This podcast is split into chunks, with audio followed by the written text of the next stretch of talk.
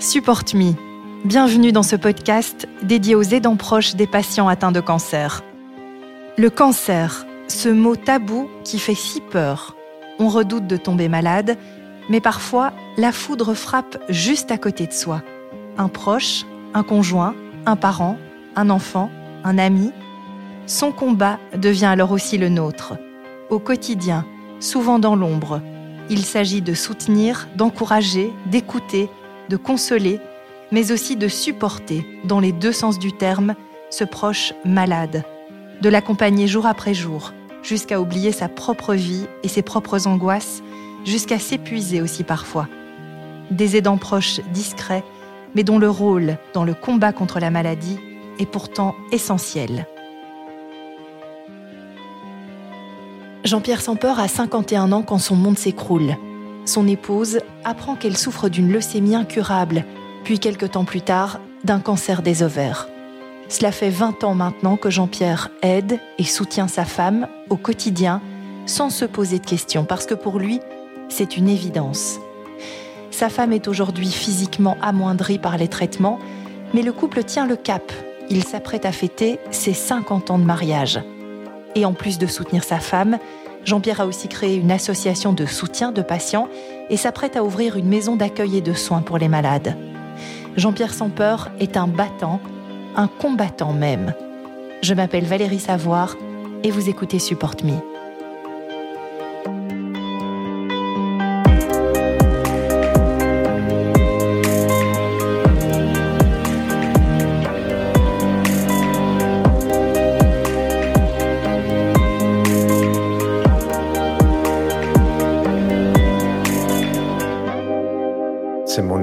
Qui est tombée malade euh, maintenant il y a 20 ans. Et donc, au fait, elle a été confrontée dans sa vie avec euh, deux sortes de cancers. Premier, une leucémie, et après, elle a été confrontée avec une tératome. Au fait, la leucémie, euh, ça a été quelque chose qu'on a facilement su mettre sous contrôle. C'était une leucémie de lymphocytes, donc au fait, ce n'est pas mortel mais il faut le suivre. Et au fait, c'est quand les globules blanches viennent beaucoup trop en nombre trop haut. Donc, il faut euh, passer euh, et recevoir une session de chimio. mais surtout près d'elle, ce qui a été euh, très grave, c'est l'altératome qu'elle a eu parce qu'elle a rechuté trois fois. Et ça, ça a fait un très, très grand impact sur elle. Aujourd'hui, elle, elle va plus ou moins bien, juste que son état normal s'est dégradé d'année en année, et suite, surtout suite à la dernière opération qu'elle a eue dans le cerveau. Donc, elle a tenu de cela le symptôme de Parkinson. Donc, au fait, elle n'a pas la maladie, la maladie de Parkinson, mais elle a complètement les symptômes. Donc, ça veut dire qu'elle l'oublie beaucoup. Euh, ses marches et l'équilibre sont de plus en plus euh, moins. Et là, elle a besoin de beaucoup d'aide. Donc, ça s'est dégradé aussi au niveau de la vie sociale dans la maison. Donc, elle ne sait plus rien faire, elle ne sait plus faire à manger, elle ne sait plus nettoyer. Donc, euh, toutes ces, choses-là doivent euh, être faites pour elle. Quoi. Les émotions, pour elle, si vous parlez des émotions à, de elle, donc, euh, je dois dire que c'est très rare. je ne vois pas d'émotions dans elle.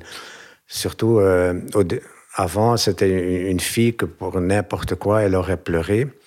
Mais maintenant, depuis la dernière opération, on voit que, bon, euh, quand on lui explique quelque chose ou quand il y a quelque chose qui se passe, on voit que, en principe, ça lui fait un petit quelque chose, mais pas la même chose qu'elle ressent que comme elle avait ça dans le temps.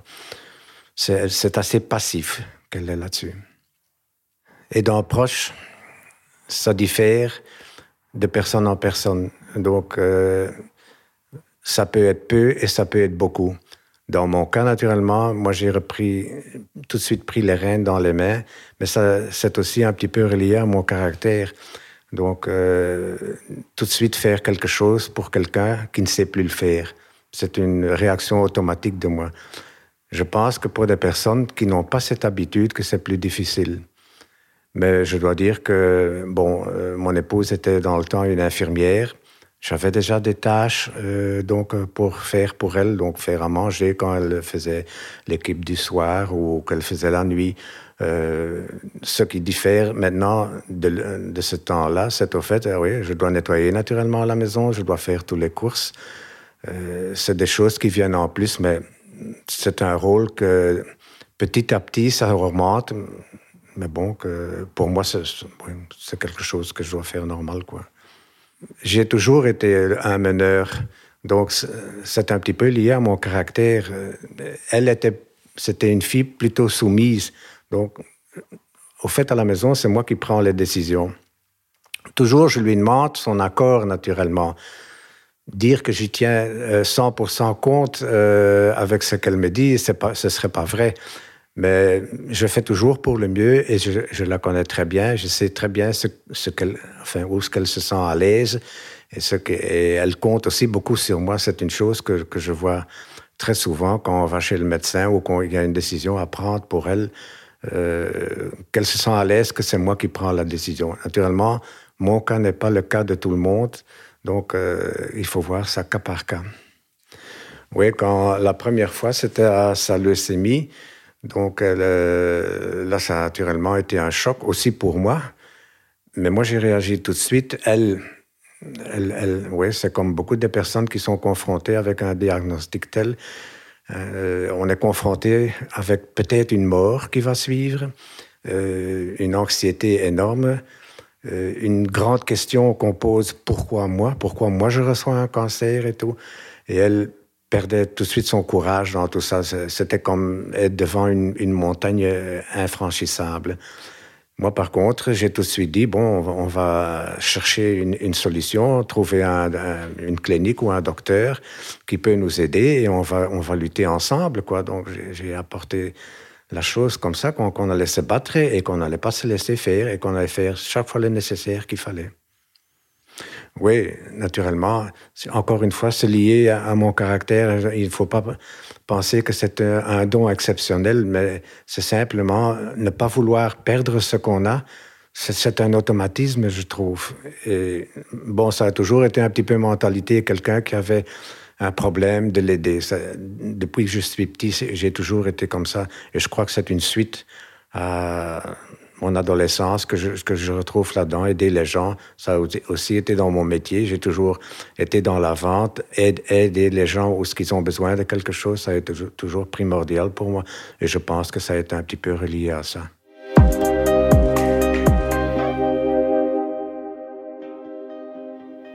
On a eu assez bien de chance que donc euh, elle avait un, cousin qui était professeur à l'université de, de Gand. Donc on a su retomber tout de suite chez lui.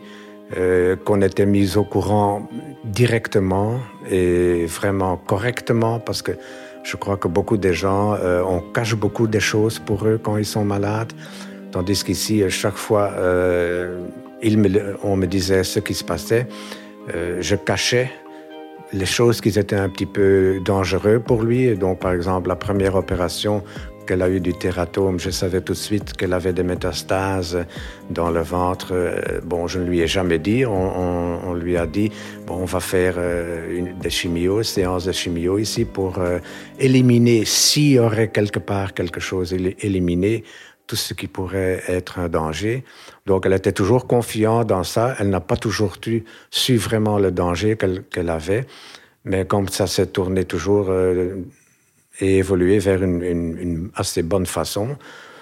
Je crois qu'elle a commencé à, croire aussi, et donc on, se battait tous pour elle, au fait.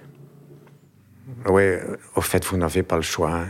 Et ça est naturellement très important euh, pour la personne qui est malade, des personnes qui l'entourent, qu'elle voit que, que, les gens se battent aussi ensemble avec elle. Parce que c'est vrai, le mot tous ensemble est très important quand on est malade. Donc, euh, qu'on ne se trouve pas seul, qu'on voit que tout le monde fait le nécessaire. Et je crois que le malade, euh, il prend courage quand il voit que tout le monde essaie de bouger. C'est vrai que dans le jour d'aujourd'hui, euh, l'évolution est tellement dans les cliniques que on traite souvent et de plus en plus les malades comme un dossier, comme un numéro. Euh, les malades se sentent parfois un petit peu délaissés parce que les soins vraiment psychologiques euh, laissent vraiment euh, un, gap incroyable. Mais je crois que le personnel est tellement donc occupé qu'ils n'ont pas le temps de se réaliser que, c'est une personne qui se bat pour, pour survivre. Et, c'est là un petit peu notre rôle pour subvenir à cela, quoi, pour les aider, surtout moralement, parce que je crois que la maladie, moralement, a un très grand impact. Et si vous êtes bien suivi moralement, ça aide très sincèrement la personne qui est malade. C'est au fait un, job de 24 heures sur 24. Hein. On n'y pense pas toujours, hein, mais, ça revient à ça. Hein, donc, parce que naturellement, maintenant, elle est à un stade assez bien, que je trouve, mais quand elle était vraiment malade, qu'elle avait des nausées, qu'elle euh, avait des chutes de tension et tout, ça pouvait arriver la nuit. Des saignements de nez, par exemple, quand les globules rouges euh, descendaient, elle avait des saignements de nez qui, ne s'arrêtaient pas. Alors, oui, c'est tout de suite euh, faire le nécessaire, avertir le médecin ou avertir une ambulance pour la faire rentrer. Tout. oui, c'est naturellement toutes des petites choses que c'est bien naturellement qu'on sait qu'est-ce qu'on doit faire, hein, parce qu'il euh, ne faut pas être en panique, hein, naturellement. Mais, mais, ça aide quand même le patient à retrouver son calme. Hein. Donc, donc, ils ont tout de suite quelqu'un qui, qui, peut les aider autour de soi. quoi. C'est quelque chose que, qui est normal, je trouve. Euh, donc, on, se marie, on est là pour le restant de sa vie. Je sais bien que le jour d'aujourd'hui, euh, peu de personnes réfléchissent comme ça. Mais c'est quelque chose, c'est au fait euh, une promesse qu'on se fait. C'est peut-être un petit peu simple ce que je dis, mais, mais moi j'y tiens à une parole. Donc, euh, qu'est-ce qu'on on, s'est promis? Oui, c'est pour la vie. Et alors, bon, quand une personne a la malchance de tomber malade, euh, je crois qu'on doit un petit peu réfléchir que ça peut nous arriver, arriver à nous. Donc, qu'est-ce que nous autres on ferait dans ce cas? Donc, si ce serait l'inverse je crois qu'on serait très content que quelqu'un nous aide et qu'on qu sait trouver du support et du soutien chez une personne qui est à côté de nous. C'est dans ma nature d'aider quelqu'un. Euh, j'ai trouvé ça tellement automatiquement. Oui, c'est vrai, j'ai déjà été confronté souvent avec la question euh, qu'est-ce que ça vous fait euh, Est-ce que, est que ça est facile? Je dois dire que je suis chaque fois très surpris quand on me pose une question comme ça. Euh, mais encore une fois, c'est dû à, mon mental de, l'aider et, même la plus petite chose qui arrive chez nous euh, à la maison, eh ben, ben, je m'en occupe et je trouve ça normal. Parfois, oui, c'est vrai que parfois, le soir, quand je regarde la télé et qu'elle est à côté de moi, donc parfois je me demande, mais, mais quelle vie qu'on a, au fait. Pourquoi est-ce qu'on est confronté avec une telle chose alors que je vois certains autres couples de notre âge hein, qui peuvent euh, beaucoup plus profiter de leur vie que nous autres, on en profite? Mais bon, alors on se dit, ben bon, on, est quand même ensemble et, c'est le plus important. Quoi.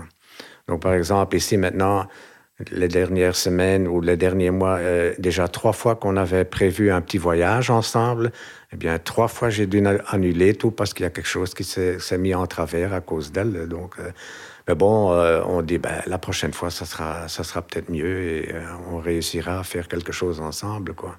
Ce qui me manque, naturellement, c'est j'aimais bien de voyager, des voyages culturels où ce qu'on s'instruit un petit peu.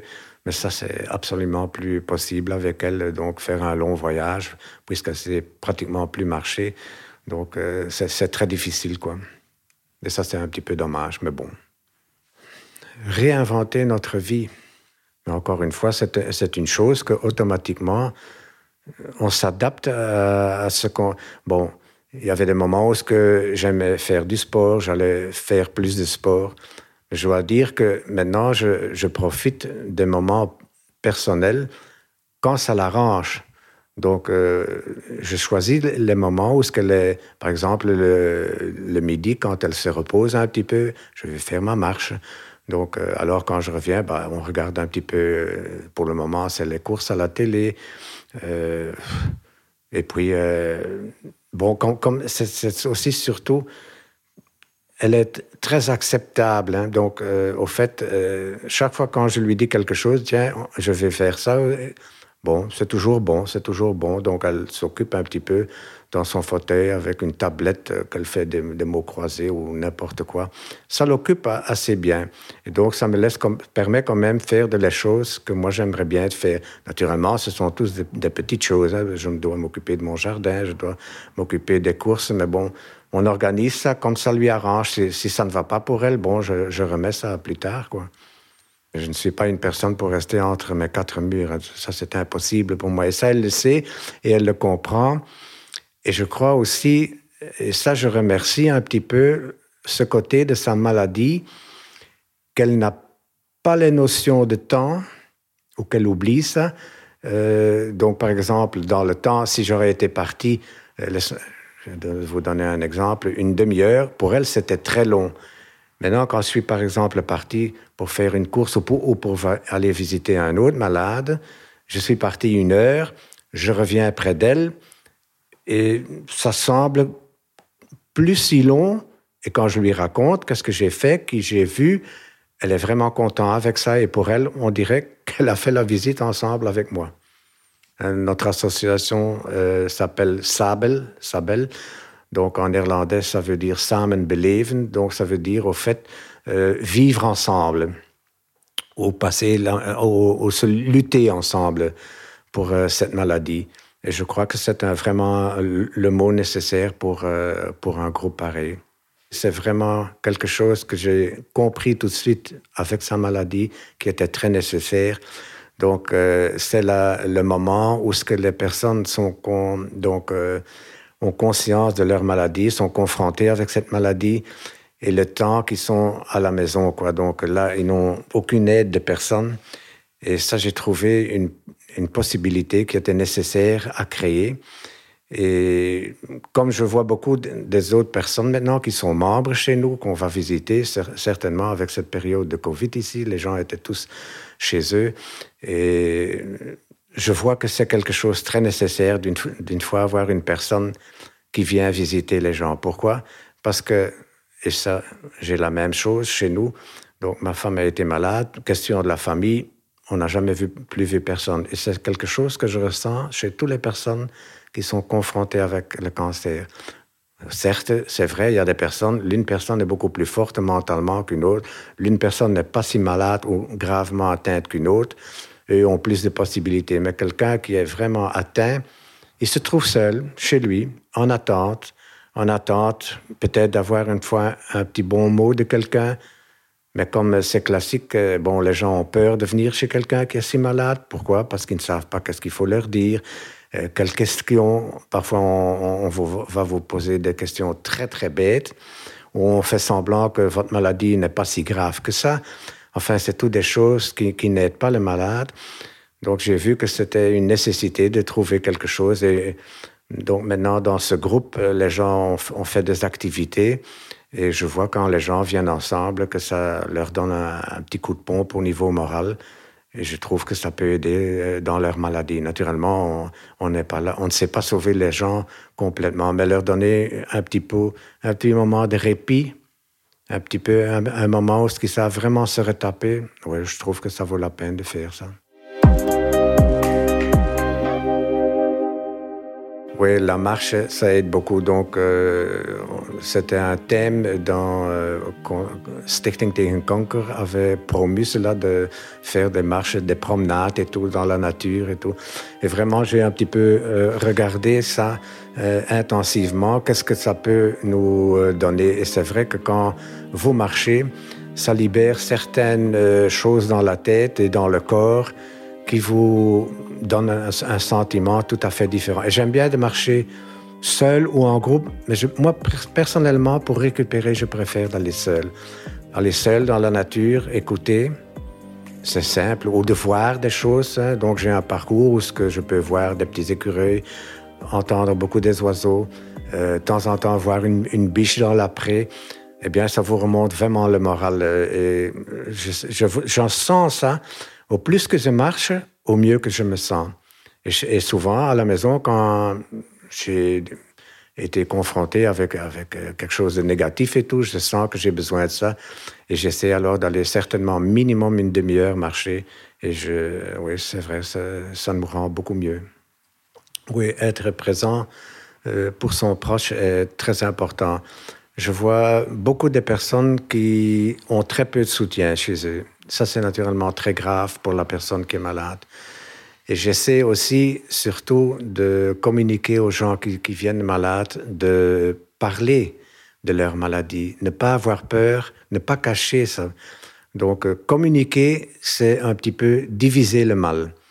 Donc, si vous trouvez naturellement, et, certainement de trouver quelqu'un qui sait communiquer avec vous, qui sait parler des thèmes qui vous intéressent. Si c'est votre maladie, qui sait un petit peu, essayer de vous consoler, essayer de vous donner des conseils. Si c'est de quelque chose d'autre, que cette personne trouve tout de suite les mots aussi pour vous donner un sentiment d'être à l'aise et un petit peu de repousser euh, cette maladie. Donc, trouver une personne correcte euh, qui peut vous aider mentalement est très important. Réorganiser, s'adapter naturellement euh, aux malades et, voir que tous ces besoins, naturellement, ça dépend aussi de la personne qui est malade, hein, parce qu'il y a des personnes qui sont malades, qui sont vraiment insupportables. Mais ça aussi, encore une fois, c'est essayer de trouver la manière de donner du repos à ces personnes, parce que s'ils sont insupportables, c'est une crainte, c'est qu'ils ont peur, c'est naturellement des choses qu'il faut essayer de comprendre. Naturellement, nous n'avons pas été formés psychologiquement euh, pour aider des personnes comme ça. Et c'est bien, naturellement, si on, tombe dans un groupe comme ça, comme nous autres, on a, où ce qu'on sait expliquer aux gens un petit peu comment on peut euh, aider et subvenir à les personnes qui sont malades ou trouver de l'aide chez des psychologues qui sont spécialisés naturellement pour cette maladie, parce que pas tous les psychologues sont vraiment la solution pour votre cas. Donc, euh, ça pourrait être naturellement très significant. Quoi. Je crois que une, une phrase, euh, c'est pas facile, mais être ouvert, communiquer et certainement pas négliger les, les personnes qui sont malades. Ça, c'est très important. Vous venez d'écouter un épisode de Support Me, un podcast à l'initiative des associations de patients Digestive Cancer Europe et Talk Blue Vlaanderen et du laboratoire Servier, dans le cadre du projet LEA, un programme de soutien aux aidants proches qui vise à améliorer la prise en charge psychologique des personnes atteintes d'un cancer digestif métastatique. Un entretien recueilli par Valérie Savoir et monté par Cédric Van Stralen. Graphisme Jennifer Guillain, Trésor Studio. Musique Cédric Van Stralen.